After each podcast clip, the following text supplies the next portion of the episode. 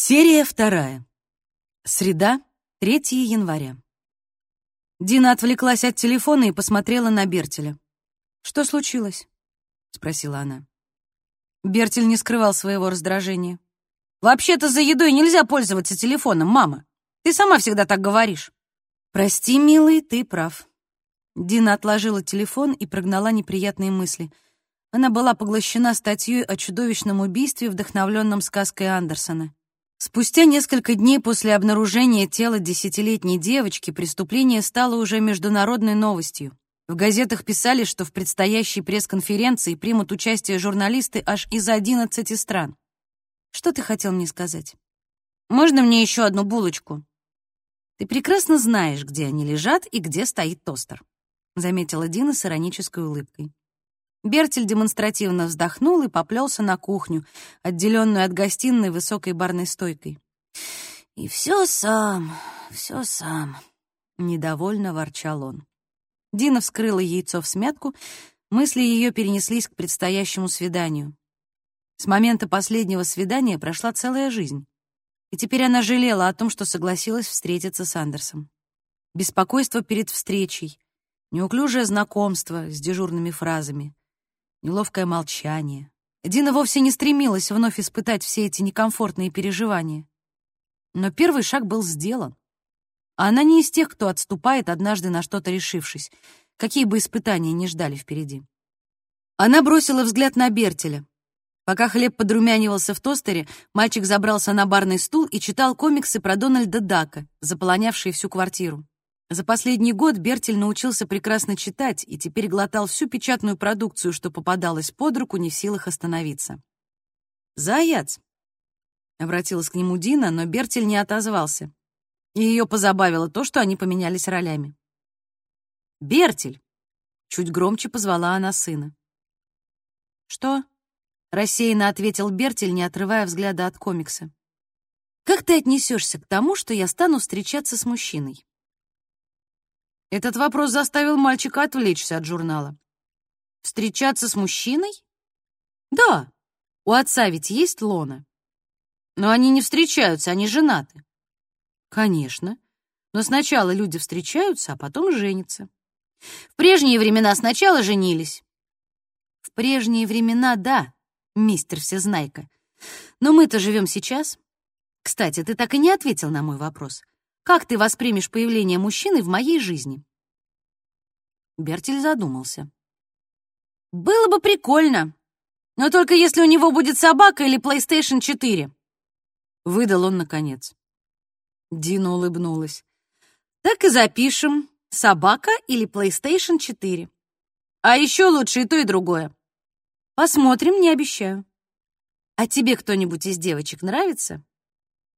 «Нет!» — возмущенно воскликнул Бертель. «А как же Мари, которая за тобой в школе бегает?» «Что? С чего ты взяла? Никто за мной не бегает!»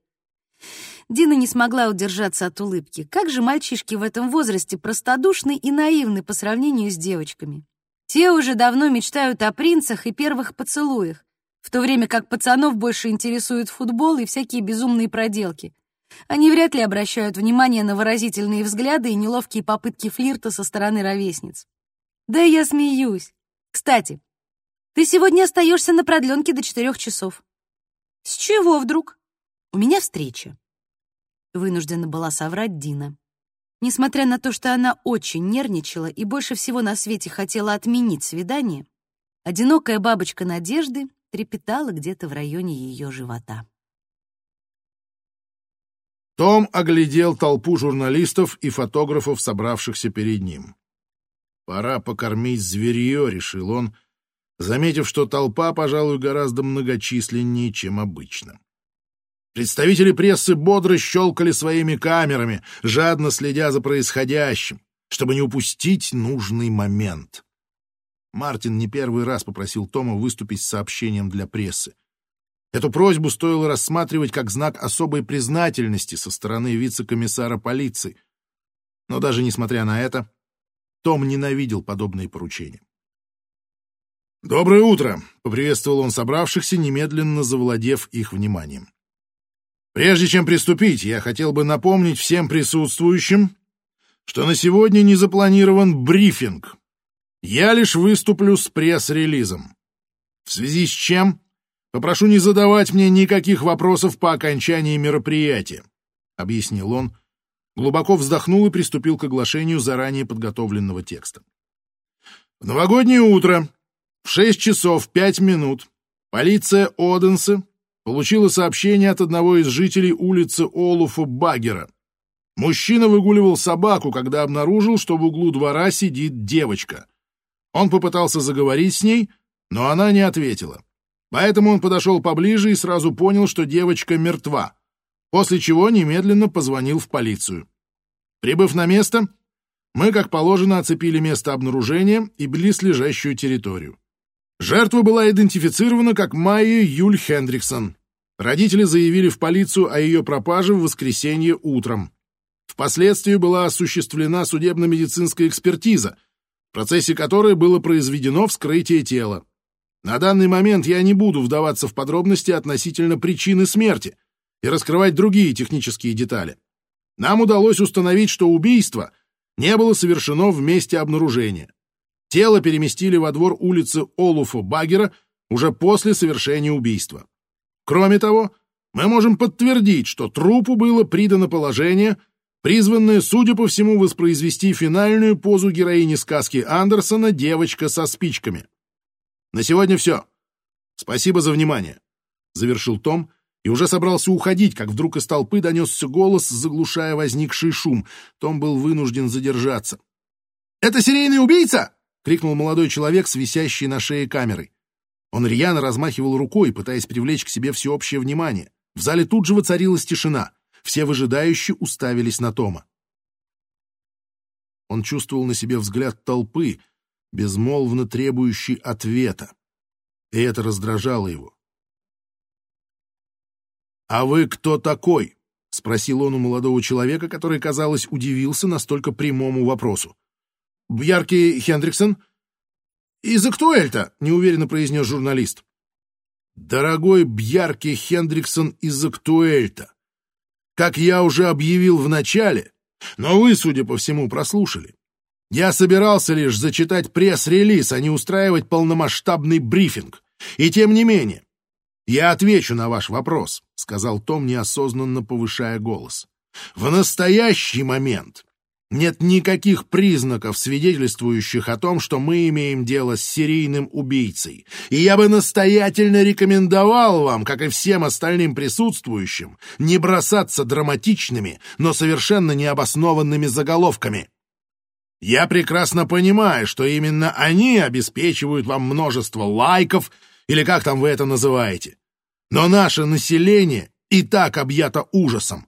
Не стоит стращать людей еще больше. И все же, по свидетельствам очевидцев, убийство было совершено с невероятным вниманием к деталям, что наверняка потребовало основательной предварительной подготовки и тщательности, типичных для серийных убийц, разве нет? Как ни в чем не бывало, продолжал Бьярки, не обращая внимания на выговор Тома. «Я ничего не могу сказать на эту тему», — отрезал Том. А теперь... Но он не успел договорить, так как молодой журналист перебил его. «Но почему же именно девочка со спичками?» — не унимался Бьярки. «В чем смысл? Что он хотел нам сказать этим?» Том молча взглянул на парня, запомнил его лицо и мысленно занес его в список ненавистных журналистов. «Встреча окончена», — решительно заявил он и покинул помещение, набитое представителями прессы, которые вновь, как одержимые, защелкали фотоаппаратами в надежде на продолжение. Спустя полчаса Том с Лаурой выходили из машины перед виллой в Дюрупе. «Не позволяем так сильно на тебя влиять», — посоветовала Лаура, захлопывая дверцу. Том обошел машину. «Ты вообще о чем?» С недоумением посмотрел он на свою напарницу, которая всю дорогу была на удивление немногословной. «О журналистах», — пояснила Лаура. Многие из них, особенно те, что из молодых до ранних, просто-напросто хотят вызвать у тебя эмоциональную реакцию, чтобы потом им было о чем писать. А ты не поддавайся. — У меня и не было никакой эмоциональной реакции, — ворчливо возразил Том. — Ну, конечно. Наше население и так объято ужасом. Не стоит стращать людей еще больше. Лаура спародировала Тома, нарочито понизив голос. Если это не эмоциональная реакция, то что называется эмоциональной? Том выразительно посмотрел на Лауру. «Идем», — поторопил он. «У нас на сегодня полно дел». В роскошной гостиной, в которой могла бы уместиться вся квартира Тома целиком, их усадили на пару дорогих дизайнерских стульев.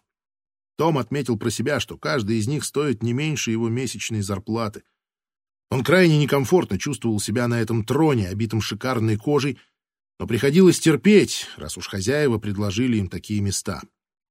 Когда приезжаешь на допрос к людям в дом, правила диктуют хозяева. Он давно понял, что это придает уверенности собеседникам и увеличивает шансы следователя на получение полезной информации. Напротив, на не менее дорогом диване сидели Сара и Мортон Юль Хендриксон, родители убитой девочки. Этим утром супруги были гораздо спокойнее, чем два дня назад, когда Том с Лаурой впервые нанесли им визит. Мортон сидел согнувшись, сложив руки перед собой и пристально смотрел на следователей. В сшитом на заказ костюме он больше всего напоминал хладнокровного бизнесмена, готового к переговорам с партнерами. Его жена, наоборот, словно утонула в диване. Она с отсутствующим видом смотрела на зимний речной пейзаж, открывавшейся в панорамном окне гостиной. Глаза ее были красными и опухшими. Она была заметно бледнее, чем в последний раз. Кожа ее стала почти такого же цвета, как мел, так что при взгляде на нее Том вспомнил Майю в момент обнаружения во дворе. Допрашивать ближайших родственников жертвы вскоре после убийства всегда неприятно и неловко, но по убеждению Тома совершенно необходимо. Воспоминание — вещь ненадежная, со временем люди начинают выдумывать то, чего никогда и не было. Уловка состояла в том, чтобы побеседовать с ключевыми свидетелями как можно быстрее, пока события еще свежи в воспоминаниях, пока они еще не сложились в готовую связанную историю. Том считал такие истории самыми ненадежными свидетельствами.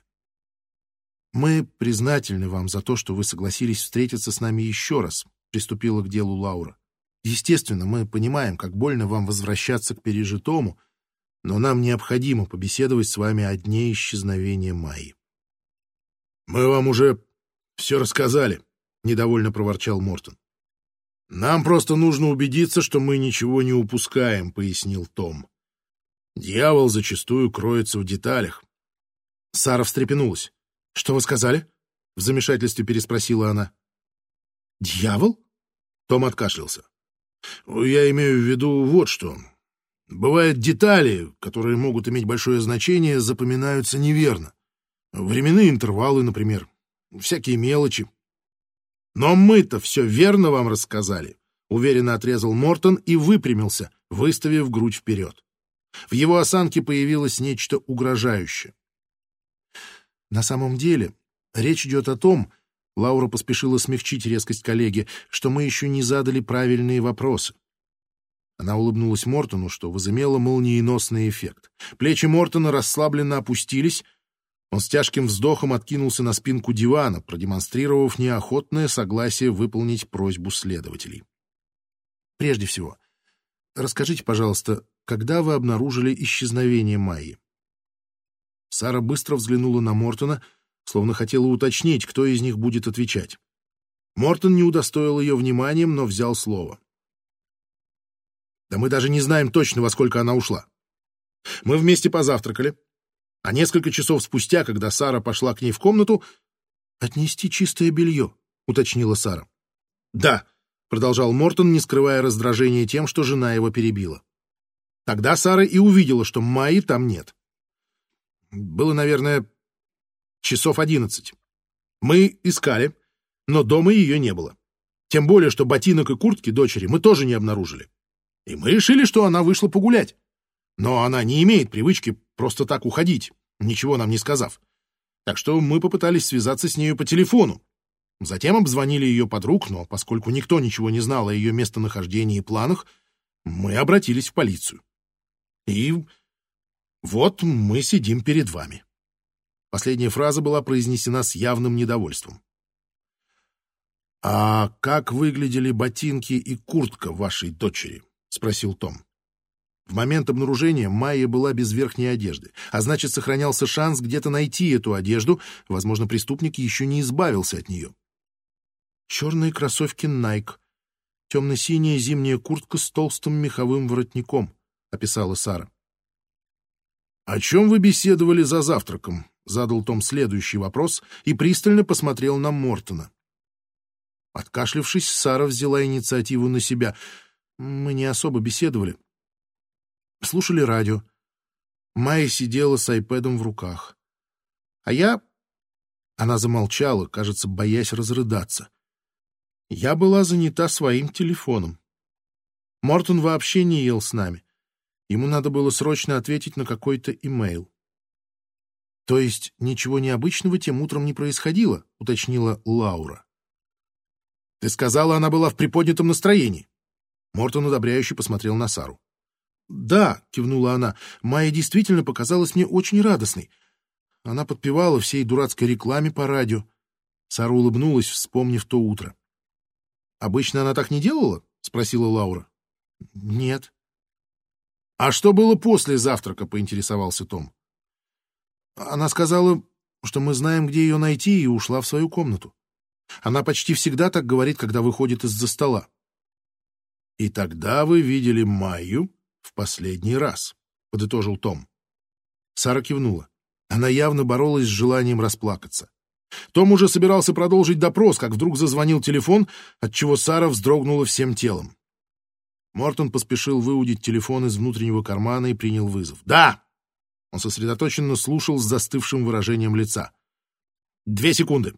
Затем поднялся с дивана. «Я должен ответить на звонок». С этими словами он удалился, не дожидаясь реакции следователей. «Ваш муж много работает?» — спросила Лаура, когда Мортон вышел из гостиной. Сара посмотрела Лауре в глаза, и взгляд ее уже не был пустым. Он приобрел выражение гнева, быть может. «Постоянно!» — резко сказала она. «А в последние два дня еще больше, чем всегда. Хотя в это трудно поверить». Лаура, понимающе кивнула. Каждый из нас по-своему справляется с горем. Сара отвернулась и вновь с отсутствующим видом уставилась на бесцветный пейзаж за окном. «Мне вообще ничего не хочется», — монотонно произнесла она. «Теперь мне все кажется бессмысленным». В просторной гостиной наступила тишина, и вилла, обставленная в минималистическом стиле, показалась вдруг пустой и безжизненной. «Я бы хотел взглянуть на ее комнату», — нарушил Том тишину, — «если позволите». Сара удостоила его взглядом. «Да, конечно». Они оказались на пороге огромной девчачьей комнаты. Семейное процветание и минимализм нашли отражение даже в обстановке детской. Она отнюдь не ломилась от многочисленных ярких игрушек всех мастей. Впечатление от нее создавалось скорее скучно-серое. Модные тусклые постеры на стенах, несколько плюшевых мишек, явно не из дешевого китайского магазина. На письменном столе стоял стационарный компьютер аж с тремя подсоединенными мониторами. В целом это было больше похоже на комнату подростка. «Не похоже, что здесь обитает десятилетний ребенок», — заметил Том. Майя была слишком взрослой для своего возраста, — объяснила Сара, продолжая стоять в дверях, словно опасалась переступить порог. Она всегда была взрослее своих лет. Майя увлекалась компьютерными играми? Лаура указала на многочисленное компьютерное оборудование. Сара медленно покачала головой. Она вообще не играла в компьютерные игры. По крайней мере, насколько мне известно. Зато у нее был свой YouTube-канал. Он доставлял ей немало радости. Вообще она мечтала стать профессиональным ютубером. «Вы в курсе, для чего ей был нужен этот канал?» Том пристально посмотрел на Сару. «Видимо, чтобы демонстрировать всякое...» — объяснила Сара. Она рассказывала о вещах, которые себе покупала. Но я посмотрела только пару сюжетов давным-давно. А теперь... Замолчав, она опустила взгляд на собственные пальцы, беспокойно теребившие подол рубашки. Сейчас меня ни за что не заставить их смотреть. Но они по-прежнему доступны. «Мы хотели бы посмотреть видео, которое выкладывала Майя», — сказал Том. «Поэтому прошу вас пока что их не удалять». «Само собой, разумеется». Как у нее обстояли дела в школе? Взяв одного из плюшевых мишек, Лаура вертела его в руках. «Прекрасно. Все ее очень любили. У нас часто гостили ее подруги. То есть она пользовалась популярностью у сверстников. Сделала вывод Лаура, положив медведя на место. Да, Майя всегда с легкостью заводила друзей. А в плане успеваемости? Она замечательно справлялась со школьной программой. Не идеально, но достаточно успешно. Том с Лаурой обменялись краткими, но красноречивыми взглядами. Каждому из них совсем не обязательно было говорить вслух, чтобы понять мысли другого.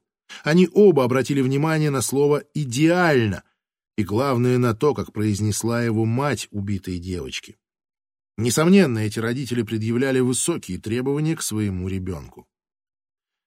«Майя в целом была счастлива?» — спросила Лаура. Сара едва заметно пожала плечами. «Думаю, да», — ответила она несколько неуверенно. «Какие у вас с ней были отношения?» — поинтересовался Том. «Что вы имеете в виду?» — недоуменно переспросила Сара. «Вас связывали близкие отношения?» — пояснил Том. «Она была моей дочерью». Тут вмешалась Лаура. «А «Мой коллега имеет в виду, доверительные ли у вас были отношения с Майей? Она могла задушевно поговорить с вами?» И тут Сара, наконец, разрыдалась, не в силах больше сопротивляться подступавшим слезам. Она скорчилась, резко подавшись вперед, словно кто-то сильно ударил ее в живот кулаком. Затем, закрыв лицо руками, принялась раскачиваться из стороны в сторону, готовая в любой момент повалиться на пол. Лаура среагировала быстро. Она одним прыжком очутилась около плачущей на взрыв женщины и обняла ее. Ничего не говоря, она продолжала сжимать ее в крепких объятиях, не пытаясь остановить слезы. Сара не стала сопротивляться участию Лауры и скоро снова успокоилась. Она отстранилась от Лауры и вытерла глаза — «Простите», — пробормотала она хриплым голосом. «Ничего страшного», — заверила ее Лаура. «Мы все понимаем». Сара посмотрела прямо в глаза своей утешительницы. «Ей не хватало моего внимания», — призналась она. Голос ее стал тверже. «Я была плохой матерью». Суровые слова повисли в воздухе и, казалось, заполнили собой все окружающее пространство. Через мгновение вернулся Мортон. Он взглянул на супругу и, заметив мокрые полоски на ее щеках, с упреком посмотрел на Лауру и Тома. «Что здесь происходит?» Лаура вновь поспешила взять ситуацию под контроль. «Мы понимаем, что наши вопросы затрагивают самые сокровенные глубины ваших взаимоотношений. Нам, правда, очень жаль. Знаете, мы сделаем все от нас зависящее, чтобы найти виновного и привлечь его к ответственности за совершенные действия. «Тот, кто сотворил такое с нашей дочерью», — сказал Мортон, мрачно поглядев на Лауру. «Не человек. Это монстр». В комнате повисла тишина. И на этот раз Том взял инициативу на себя. Что ж, я думаю, мы получили достаточно информации. Так он дал понять, что их визит подходит к концу. Поблагодарив супругов за уделенное время, следователи покинули виллу. «Как же мне жаль эту мать!» — воскликнула Лаура по дороге к машине. «А мужик этот что есть, что нет. Никакого от него толку. Она фактически наедине со своим несчастьем». «Как ты сама сказала», — заметил Том, — «все мы по-разному переживаем горе». «Да, и, все же...» Взявшись за ручку дверцы, Том услышал за спиной голос. «А, простите!» Он обернулся. К ним через дорогу трусил человек с болтающейся на шее камерой. Том сразу узнал его, так как с утра лицо этого нахала крепко-накрепко запечатлелось в его памяти. «Бьярки Хендриксон, актуэль!» — представился журналист, переводя дух, и остановился прямо перед Томом. «Я вас прекрасно помню», — буркнул Том. «Я пока слабоумием не страдаю. С этими словами он повернулся к Бьярке спиной и собрался сесть в машину. Бьярке, по-видимому, совершенно не волновала открыто высказанная неприязнь Тома. «А что вы думаете по поводу того, что жертва, которую убийца представил нам в виде нищей девочки из сказки Андерсона, жила в одном из самых богатых районов города? Это всего лишь совпадение?» Том медленно обернулся. До него чуть слышно донеслись слова Лауры с пассажирского места. «Том, вспомни, о чем мы с тобой говорили». Он шагнул навстречу журналисту. «Ну, так э, что вы думаете насчет этого?» — промямлил Бьярки, опешив от того, что следователь оказался с ним нос к носу. «Без комментариев», — выдал Том голосом, больше всего напомнившим гортанный хрип. «Ну, ладно», — Бьярки обезоруживающе улыбнулся. «Тогда придется поинтересоваться у родителей убитой». Это стало последней каплей в переполнившейся чаше терпения следователя. Он сгреб журналиста за воротник и с силой впечатал его в крыло автомобиля. Бьярки испуганно уставился на Тома, который вплотную приблизил лицо к лицу журналиста, так что между кончиками их носов оставалось всего несколько миллиметров. «Еще одно слово», — пригрозил он, — «и я лично». Том не успел договорить, почувствовал, как кто-то крепко хватает его за руку. Одним мощным движением Лаура оттащила его от Бьярки. «Том, хватит!» прогремел голос молодой коллеги, отчего весь запал Тома разом улетучился. Он с недоверием смотрел на Лауру, смущенный, не вполне понимая, что только что произошло. А Бьярки, тем временем, воспользовавшись моментом, улепетывал со всех ног. Лаура сказала спокойнее, но также решительно. «Том, я прекрасно понимаю, что это дело глубоко затронуло тебя, как и меня, но это же не повод терять рассудок. Ты хочешь, чтобы тебя уволили?» Том выразительно посмотрел на нее. «У нас мало времени». С этими словами он сел в машину и повернул ключ зажигания. Двигатель зашумел. Лаура устало покачала головой и пристегнула ремень. После пяти минут молчания Том тяжко вздохнул. «Спасибо», — сказал он, не отрывая взгляда от дороги. Лаура не сразу поняла, за что он ее благодарит, «Не за что», — ответила она после небольшой паузы. Оставшуюся часть пути они ехали молча. Приятный трепет бабочек в животе постепенно превратился в навязчивую тошноту. И все из-за какого-то свидания. Тошнота стала совершенно невыносимой в тот момент, когда Дина переступала порог кафе Боресса. Внутренний голос шептал «Одумайся!» но она не одумалась. Оглядев кафе, она заметила, что к ней направляется мужчина. Судя по широкой улыбке и целеустремленному взгляду, это и был Андерс. «Привет! Андерс, это я!» Мужчина протянул руку. Дина поспешила пожать ее. «Я узнал тебя по фотографиям на Фейсбуке!» Пояснил он чересчур громко. Дина увидела в нем некую экзальтированность, даже в том, как он ее поприветствовал. Ей казалось, что теперь все посетители кафе смотрят на них, и от этого стало еще неуютнее. Она оправдала это неуклюжее приветствие тем, что мужчина, вероятно, волновался не меньше ее самой, а что может заставить людей вести себя более странно и неловко, чем волнение? «А я Дина», — представилась она также несколько не в попад, и только тут сообразила, что даже не подумала найти Андерса в социальных сетях. Естественно, в такой проверке не было ничего предусудительного. Таковы современные реалии. Сейчас все просматривают профиль заинтересовавшего их человека на Фейсбуке, но у нее даже мысли такой не возникло. Конечно, на улице сегодня прохладно, но солнце ярко светит. Так, может, э, возьмем попить чего-нибудь теплого и прогуляемся? предложил Андерс, продолжая улыбаться. Дине понравилась его улыбка. От нее вокруг его глаз появлялось множество гусиных лапок, и выражение лица становилось открытым и приветливым. Правда, она предпочитала высоких брюнетов, а Андерс никоим образом не подходил под этот типаж. Но она поспешила отодвинуть внутреннего критика в сторону. Привлекательность значит многое, но все же это не самое важное. «Почему бы и нет?» Она кивнула. «Супер! Тогда я угощаю. Что будешь?» «Спасибо, очень мило с твоей стороны», Поблагодарила Дина и подумала, прошла целая вечность с ее последнего свидания, Но, возможно, за это время изменилось не так уж и много. Пожалуй, я выпью просто кофе, без молока и сахара. Супер, сейчас закажу. Чересчур уж бойко заявил Андерс. Дина отметила, что он, по всей видимости, питал слабость к слову «супер», которую она не одобряла. «Я мигом!» Он направился к прилавку, за которым стояла юная девушка. В ожидании посетителей она рассматривала модный журнал, жуя жвачку. Обслуживание не заняло много времени, и вот, держа картонные стаканы с напитками в руках, они покинули кафе. «Насколько я понял, у тебя есть ребенок?» — спросил Андерс, когда они вышли на пешеходную улицу. У Дины возникло ощущение, что этот человек знал о ней гораздо больше, чем следовало. «Да, Бертелю восемь лет».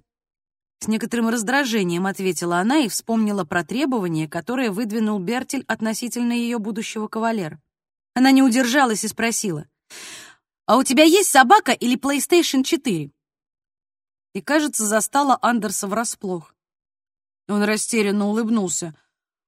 «Уф, в моей квартире нельзя держать домашних животных. И у меня есть Xbox One, а что?» Я спросила Бертеля, как он отнесется к тому, что у меня появится парень. Он сказал, хорошо, лишь бы у этого парня была собака или PlayStation 4, — объяснила Дина. Андерс рассмеялся. «Ну, вот собаки у меня нет, а Xbox почти то же самое, что PlayStation», — заметил он. «Мои дети любят играть в эту штуку». «Значит, у тебя тоже дети?» «Близнецы». «Неужели?» «Им пять.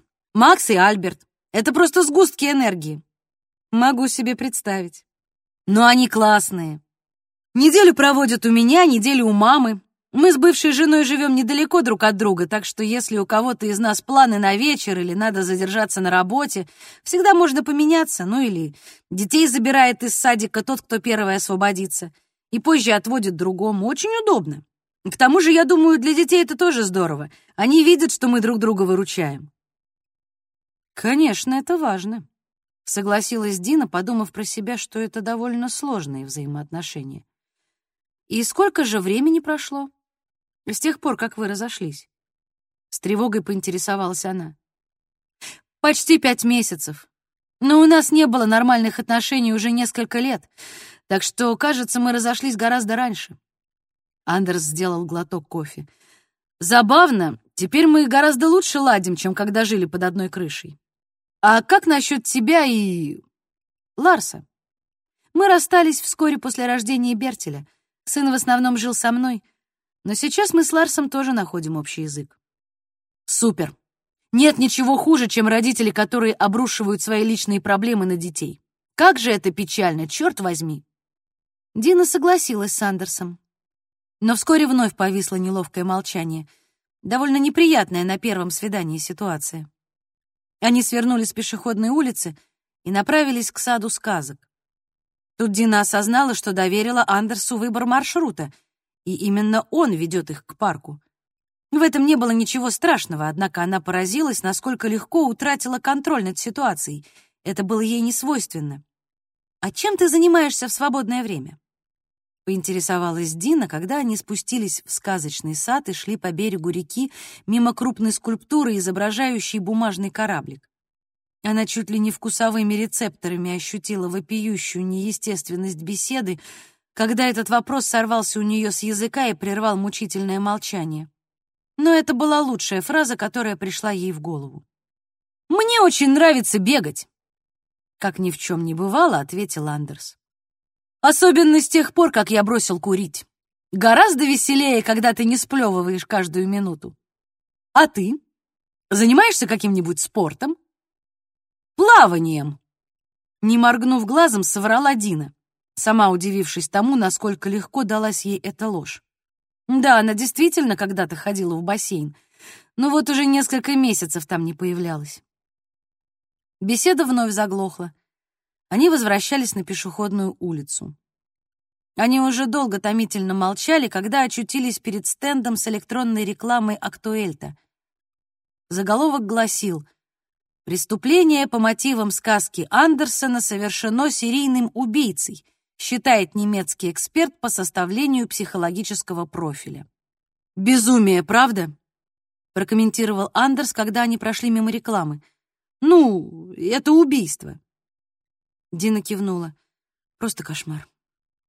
Андерс резко остановился и ткнул Дину кофейным стаканом в локоть. «Ты ведь психолог!» — воскликнул он, широко улыбаясь. Дина недоуменно взглянула на него и вновь подумала о том, что ее спутник знает о ней все, а она о нем ничего. Мысленно упрекнув в этом Фейсбук и свою подругу Тану, она сказала, «Да, психолог. Ну и что?» «Что ты думаешь об убийстве по мотивам Андерсона с позиции психологии?» С оживлением спросил он. «Что за человек этот убийца?» «В каком смысле?» «Разве ты не можешь составить так называемый психологический портрет преступника?» «А, нет-нет, я специализируюсь в совсем другой области и ничего не знаю о криминологии», — поспешила возразить Дина. «Я работаю с людьми, которые сталкиваются с более заурядными проблемами, если можно так выразиться. И все-таки, если бы тебя спросили, что бы ты могла сказать об убийстве?» Вообще-то Дине не хотелось играть в эту игру, но она поддалась. «Ну, судя по тому, что я слышала и читала, Убийство было спланировано до мельчайших деталей. А значит, это человек, который в состоянии воссоздать целостную картину и обладает значительными когнитивными ресурсами. При этом его совершенно не смущает вся чудовищность ситуации или риски, связанные с нею. То есть это изобретательный и хладнокровный тип.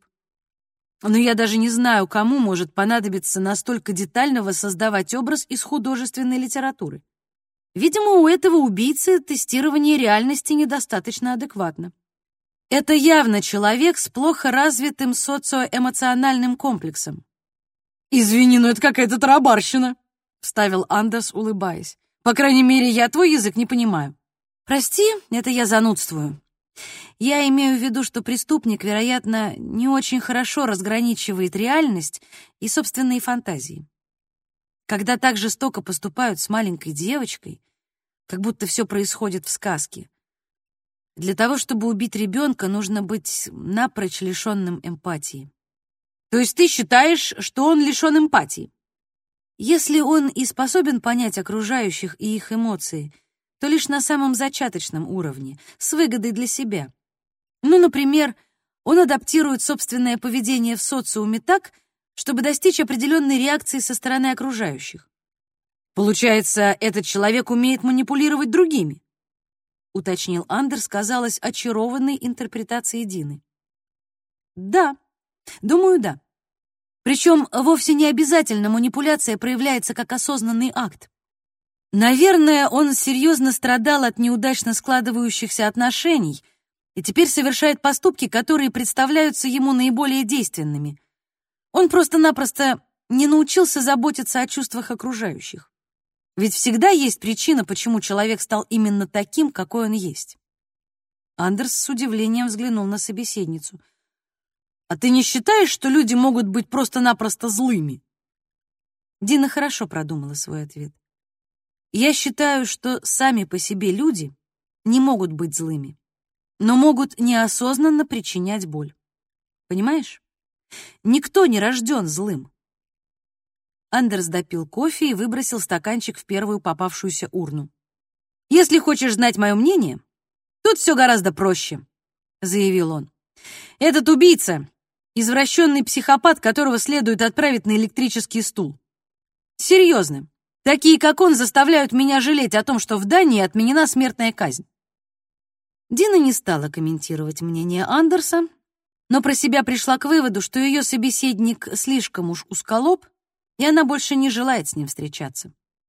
С ним она не чувствовала себя комфортно и не могла расслабиться. Причем речь уже не шла о волнении перед встречей, оно давно миновало. Быть может, дело в ней самой. Видимо, она еще не была готова ни с кем встречаться. «Спасибо за кофе», — поблагодарила Дина и вежливо улыбнулась Андерсу. «Мне пора забирать Бертеля с продленки. Я напишу тебе», — сказал Андерс после неловкого жеста прощания, этакого странного гибрида рукопожатия и объятия. Позже, придя с Бертелем домой, она еще ощущала некоторое разочарование от прошедшего свидания.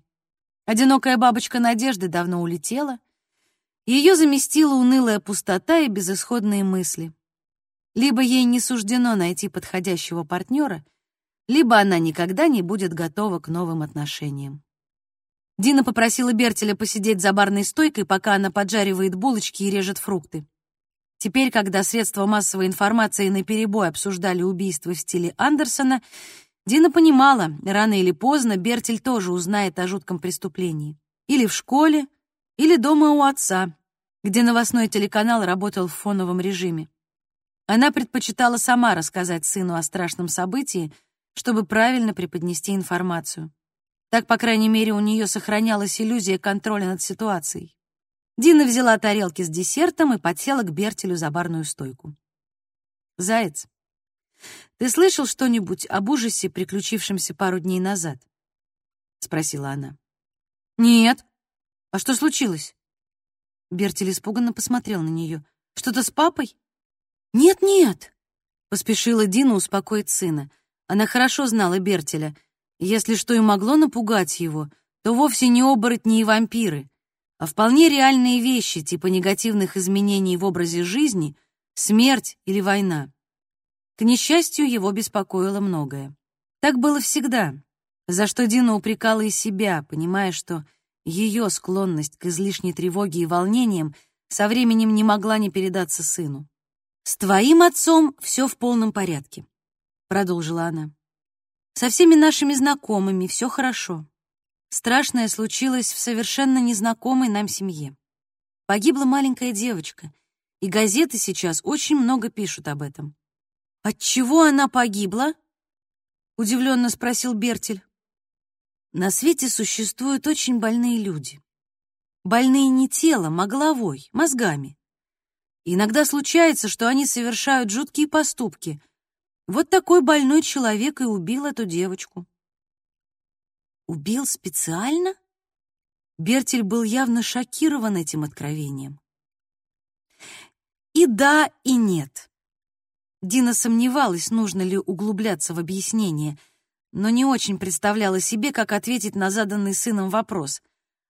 Когда человек психически нездоров, так говорят о тех, у кого как-то неправильно работает голова, он не всегда способен контролировать свои действия — да, пожалуй, тут нельзя говорить о случайности. Бертель молчал. Но Дина видела, что он активно размышляет. Вскоре он вновь посмотрел на нее. «Мам, а ты разве работаешь не с такими людьми?» Дина старалась тщательно подобрать слова. «Бывает, но в основном нет. Тех, с кем я работаю, вряд ли можно назвать больными — а если и можно, то они больны в несколько ином смысле. Бертель кивнул, но Дина видела, что ему сложно понять то, что они обсуждают. «Я просто хотела тебе сказать, если вдруг ты услышишь что-то не совсем понятное, или вдруг тебя что-то испугает, или у тебя появятся какие-то вопросы, обязательно обращайся ко мне. Договорились?» Бертель кивнул. «Конечно. Прекрасно, заяц. А можно мне теперь немножко посмотреть YouTube? Дина притянула Бертеля к себе и обняла. Знаешь, как сильно я тебя люблю? Да, знаю, мам. Ты все время у меня это спрашиваешь. С раздражением донесся голос Бертеля из глубины объятий. Ну так как? Можно мне посмотреть YouTube? Хорошо, беги. Спрыгнув с барного стула, Бертель поспешил скрыться в своей комнате. Дина доела булочку, размышляя о том, говорят ли другие родители со своими детьми о случившемся. Затронуты ли они и обеспокоены ли этим убийством в той же мере, что и она.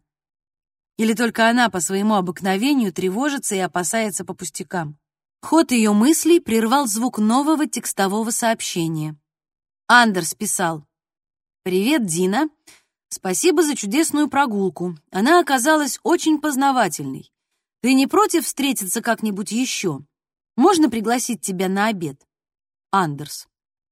Дина ни на секунду не сомневалась.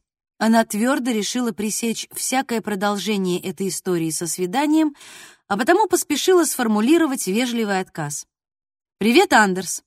И тебе спасибо, было приятно познакомиться. но я вынуждена отказаться. Наверное, я еще не готова к отношениям. Прости, но не узнаешь, пока не попробуешь. Счастья тебе и удачи в поисках любви. Дина. Том ввел в навигатор адрес и отправился в юго-западную часть Оденса, где была назначена встреча с классной руководительницей Майи, Эленой Кристиной Аск. Обожающая сенсации газета «Актуэльт» спровоцировала таки панику у населения, опубликовав статью о немецком специалисте по психологическим профилям, который с высоты своей невероятной мудрости провозгласил преступника серийным убийцей. Именно этого Том всеми силами старался избежать, но непоправимое все-таки случилось и вызвало ровно те последствия, которых он опасался. Теперь люди по всей стране, даже на Борнхольме, были уверены, что рядом с ними происходит нечто подозрительное, и что именно их дети рискуют стать следующими жертвами убийцы, действующего по мотивам сказок Андерсона. На полицейских обрушилось столько панических звонков, что Мартину пришлось выделить двух человек на их обработку. Помимо того, он поручил Лауре вычленять потенциально полезные обращения. В связи с этим Тому предстояло провести допрос в одиночку, без Лауры. Он припарковал машину на улице Диана Венгет, удивившись тому, насколько диаметрально противоположные кварталы города ему пришлось посетить за один день в связи с опросом свидетелей. И хотя эти районы находились на расстоянии не более трех километров друг от друга, разница была колоссальной. Тут и в помине не было никаких тихих улочек, просторных вилл посреди ухоженных садов. Вместо этого над деревьями возвышались серо-голубые бетонные коробки, построенные в 70-е годы. Жилые комплексы с выдающимися из стен разномастными параболическими антеннами и красочными ковриками, вывешенными на балконы для просушки под тусклое зимнее солнце. Судя по всему, здесь полным ходом шли работы по реновации. В глаза бросались бесконечные ряды строительных лесов — Множество техники и рабочие в оранжевых жилетах. Здесь все и вся было максимально скучно, и каждый квадратный метр имел свое предназначение. Учительница жила на втором этаже, и когда Том поднялся по лестнице к ее квартире, женщина уже ожидала его, приоткрыв дверь. Увидев Тома, она тут же с улыбкой распахнула дверь. «Добрый день!» — нервно поздоровалась она. «Входите!» «Я Том Кросс», представился Том, протянув хозяйке руку. Елена сразу предупредила, что предпочитает, чтобы ее называли Кристиной.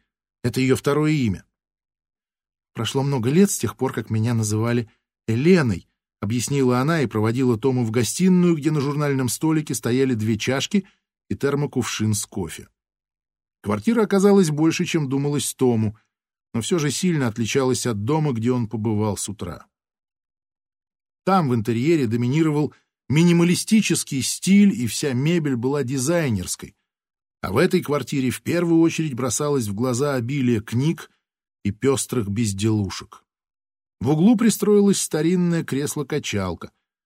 Справедливости ради стоит сказать, что многочисленные элементы декора не производили впечатления хаотичности. Напротив, каждый из них занимал свое, тщательно продуманное место. В воздухе висел ощутимый запах моющего средства, нигде не было заметно ни пылинки. «Я приготовила кофе. Угощайтесь, если хотите», — предложила учительница и кивнула Тому на диван. Том сел. «Спасибо за внимание с вашей стороны, но я не пью кофе после двенадцати». «Да?» — несколько изумилась Кристина. «Как же так?» Судя по голосу, она продолжала нервничать. Ну, почти как все свидетели, которым предстоял допрос. И Том прекрасно понимал их состояние. Ситуацию общения со следователем никак нельзя было отнести к привычной и приятной. Том всегда принимал во внимание этот факт, имея дело со свидетелями. Он часто сталкивался с тем, что его молодые коллеги забывали об этом. Многие новички чересчур увлекались криминальными сериалами или детективными романами, которые, на взгляд Тома, имели мало отношения к реальности. К обеду я выпиваю уже целый кофейник, так что если буду продолжать в том же духе и после полудня, Мне совсем поплохеет, — вежливо объяснил Том. Он по опыту знал, предоставляя собеседнику немного личной информации, у свидетеля создается ощущение непринужденной беседы, и можно рассчитывать на большую степень доверия с его стороны. Кристина налила себе кофе. «Тогда разумно, конечно», — заметила она. В зимнем свете, льющемся в комнату сквозь балконную дверь, Тому было хорошо видно, насколько уставшей выглядела женщина. Он обратил внимание на бледность, синяки под глазами, потухший взгляд. Все это выдавало серьезный дефицит сна. «В наше время не так уж часто встретишь кресло-качалку», — кивнул Том на кресло в углу. «Это семейная реликвия. Досталась мне от деда», — прокомментировала Кристина. У меня в гостиной тоже есть одна реликвия. Правда, она занимает гораздо больше места, — сказал Том, вспомнив об отцовском макете, переехавшем к нему, похоже, надолго. Кристина задумчиво кивнула. Да уж, от каких-то вещей бывает сложно избавиться. Убедившись, что ему удалось создать ситуацию, больше напоминающую непринужденную беседу, чем допрос свидетеля, Том решил приступить к делу. «Э, «Кристина, как я уже сказал вам по телефону, я бы хотел поговорить о Майе. Отпив кофе, Кристина кивнула. Не знаю, насколько это соответствует действительности в вашем случае, но мне всегда казалось, что классный руководитель со временем хорошо узнает своих учеников. Кристина опять кивнула. К сожалению, с каждым годом количество ребят в классе продолжает расти — но я делаю все, что в моих силах, чтобы каждому уделить необходимое внимание. Очень важно, чтобы дети ощущали это внимание со стороны педагога. И, мне кажется, с Майей мне это удалось. Какое положение она занимала в классе? В плане учебы она прекрасно справлялась, демонстрировала ну, средний уровень успеваемости почти по всем предметам. Я думаю, что это давалось ей без особых усилий. Мне казалось, что она довольно способная девочка и могла бы добиться гораздо большего, если бы захотела. Кристина замолчала в нерешительности, а потом добавила. Видимо, дома с ней не особо занимались. Родители практически не участвовали в ее учебе. «А что вы можете сказать по поводу социализации?» Кристина задумалась. Не то чтобы она не могла ответить на этот вопрос, скорее она размышляла над тем, как лучше сформулировать ответ. А вот в плане общения, к сожалению, у нее было не все так гладко. Эти слова удивили Тома, ведь родители описали Майю как общительную девочку, пользующуюся вниманием сверстников. Кристина продолжила, глаза ее заблестели. Честно говоря, не думаю, что у нее был хотя бы один настоящий друг. Как вы, вероятно, знаете, Майя росла в очень обеспеченной семье, которая, к несчастью, не смогла привить ей правильные ценности. Что вы имеете в виду?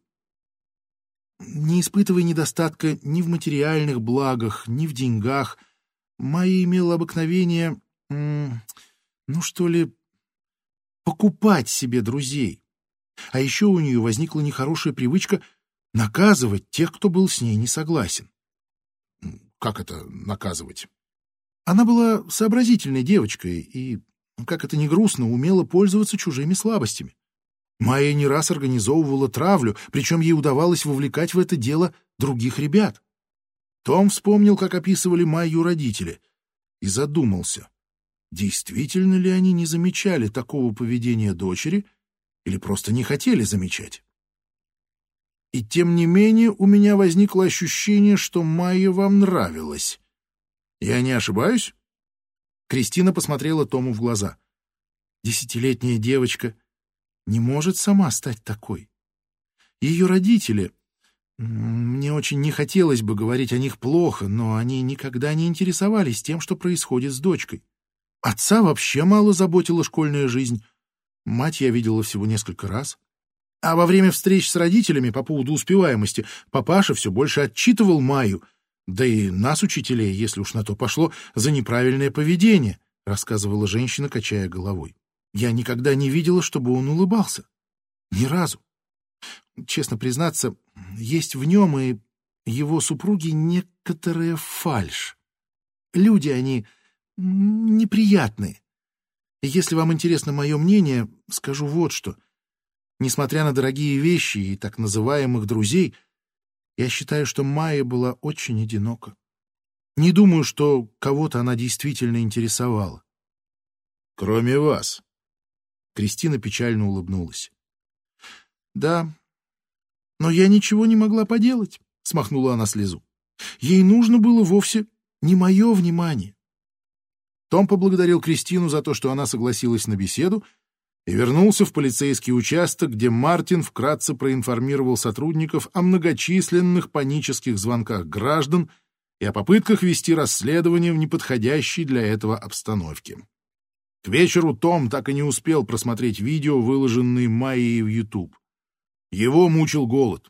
Учитывая обстоятельства, он решил поработать дома, где можно было параллельно и поесть. По дороге он заехал за дежурным блюдом — пиццей с креветками и ананасом — и, придя домой, устроился в гостиной с едой и ноутбуком. Он уже и не помнил, когда в последний раз открывал YouTube, но точно не в минувшем году. Естественно, он прекрасно знал этот интернет-сервис, но никогда не пользовался им.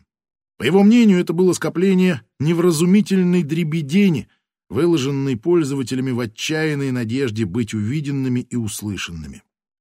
Он набрал полное имя Майя Юль Хендриксон и получил целый список результатов. Том вздохнул при взгляде на внушительное количество видеоклипов. На то, чтобы просмотреть их все, требовалось много времени, если не весь вечер целиком. Но Том понимал, что сделать это необходимо. Взяв кусок пиццы, он нажал на плей. Майя, светловолосая девочка с неотразимой улыбкой, появилась на экране и возбужденно махала в камеру. «Привет всем!» Когда Том наконец просмотрел все видеосюжеты, пицца была давным-давно съедена, а время близилось к полуночи. Он встал и с громким стоном выпрямился. Майя записала много видео, причем некоторые оказались довольно длинными. Ни в одном сюжете не было ничего подозрительного. Все они вместе создавали достаточно внятный и целостный образ, который вполне соответствовал тому, что нарисовала ее классная руководительница Кристина, но в гораздо меньшей степени согласовывался с представлениями родителей о собственной дочери. Майя была очень зрелой для своего возраста и хотела выглядеть старше своих лет. Также не возникало сомнений, что она старалась выделиться с помощью красивых и дорогих вещей — на которые у многих из ее почитателей попросту не было денег. Именно с этой целью она и создала свой канал на Ютубе, и именно поэтому находились желающие смотреть снятые ею ролики.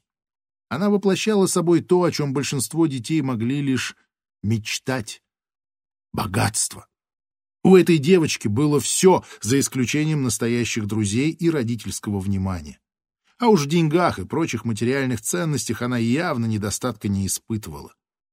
Тома жутко раздражало, что приходилось признать правоту того желторотого назойливого журналистишки. Никак не могло быть случайностью, что из множества ровесниц именно Майя была избрана на роль нищей девочки, у которой не осталось ничего, кроме горстки серных спичек. Теперь Том не сомневался. В убийстве заложено некое послание, и он всерьез опасался, что у послания будет продолжение. Том беспокойно ходил по гостиной, пока, наконец, не остановился у макета. Он отвлекся от мысли о Майе. Как не раз случалось прежде, взгляд на миниатюрный мир пробудил к жизни яркое воспоминание. Звук разбивающегося кафельную плитку стекла — Солнечный свет сочится из кухонного окна и отражается в мириадах стеклянных осколков, разбросанных по полу мелкими звездочками. Нахмуренное лицо матери, ее жесткий взгляд, его рука, стиснутая болезненной хваткой. Его крик отчаяния, заполнивший, кажется, все пространство, пока мать тащит сына через весь дом. Отец, который, опустив плечи и пригнув голову, поспешно исчезает в подвале. Он торопится к своему макету, вниз, куда звуки сверху не проникают. Это ощущение, когда стоишь на четвереньках на старом одеяле, руками и ногами касаясь мягкой пыльной ткани. И вот, наконец, начинается. Ремень. Она замахивается и стегает его. Снова И снова. Удар за ударом. Крик за криком. Это наказание уже давно превратилось в рутину. Но однажды она впервые решила воспользоваться для наказания гардеробом. Она толкнула его в массивный шкаф и заперла снаружи на ключ. Как только тьма окутала Тома, он почувствовал приближение паники. Не чувствуя боли, он с криком бросался на дверь в отчаянной попытке выбраться. Он был всего лишь маленьким мальчиком, и как бы громко он ни кричал, ни стучал, ни рвался, освободиться не получалось. Это воспоминание обычно вызывало у него ощущение удушья. Словно невидимая рука сжимала горло, препятствуя дыханию. Он толком не понимал, выражался ли таким образом гнев или, скорее, сожаление, но все его тело начинало гореть и бунтовать, угрожая расщепиться на атомы. Не задумываясь о своих действиях, он схватил один из макетных фонарных столбиков и выдрал его, оставив темную дыру зиять на искусственном асфальте. Немного постояв, глядя на фонарный столб в своей руке, он уронил его прямо на небольшую группу пешеходов, которые тоже повалились. Том выключил в гостиной свет и отправился спать. Дина нажала на ссылку и обнаружила очередную статью. В ней обсуждались убийства, некогда совершенные за границей и оказавшиеся столь же сенсационными, как то, что на днях потрясло Данию. Было уже далеко за полночь. Она умирала от усталости, но уснуть не получалось. Тело было измотано, но мозг кипел вовсю. События минувшего дня, неудавшиеся свидания, многочисленные разговоры об убийстве — все это одновременно крутилось у Дины в голове. Время буквально растворялось в ночной синеве. Оставалось меньше семи часов до сигнала будильника. Дина понимала, завтра ее ждет тяжелый рабочий день. Недосыпание всегда пагубно влияло на нее, так что давно было пора ложиться спать. Она бросила чтение статьи про зарубежные сенсации и вернулась к опусу Бьярки Хенриксона, опубликованному в «Актуэльт» основной смысл которого сводился к утверждению, что жестокое убийство несет в себе некое послание общественности. Журналист нашел в интернете ролики, выложенные Майей в YouTube. Дина тоже просмотрела их в большом количестве. И, ссылаясь на видео, доказывал, что девочку выбрали в качестве жертвы из-за ее происхождения из обеспеченной семьи и, судя по всему, чересчур материалистичного взгляда на мир. Майя, девочка, у которой есть все, превратилась в девочку, у которой нет ничего. Согласно статье, убийца пытался обратить внимание на проблему ориентации современного общества на материальные ценности. Кроме того, автор предупреждал, что речь идет, скорее всего, о серийном убийце. Закрыв статью и отложив телефон, Дина вышла на кухню за стаканом воды. По дороге она заглянула к Бертелю. Тот по своему обыкновению лежал поперек кровати и крепко спал, слегка похрапывая. Она обожала этот звук, самый успокаивающий на свете. Проходя мимо гостиной, Дина боковым зрением зафиксировала какое-то движение. Она остановилась и выглянула в коридор. В щели под входной дверью горела белая полоска света. На долю секунды Дине показалось, что перед входом в квартиру кто-то стоит.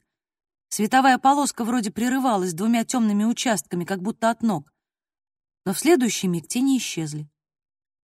Дина подошла к двери и посмотрела в глазок. На лестнице действительно горел свет, но никого не было видно. Накинув на дверь цепочку, она открыла замок и выглянула в щелочку. По-прежнему никого. И все же она точно знала, что кто-то там недавно побывал, ведь свет был включен. Дина закрыла дверь и не стала убирать цепочку. Она пыталась успокоить себя тем, что просто кто-то из соседей припозднился, и, конечно, никто не подходил к ее квартире. Но все эти доводы так и не убедили ее. Она вернулась в спальню, бросив последний взгляд в коридор. Свет на лестнице погас, темнота разлилась по ту сторону входной двери. «Просто померещилась», — подумала она, залезая под одеяло. «Просто померещилась».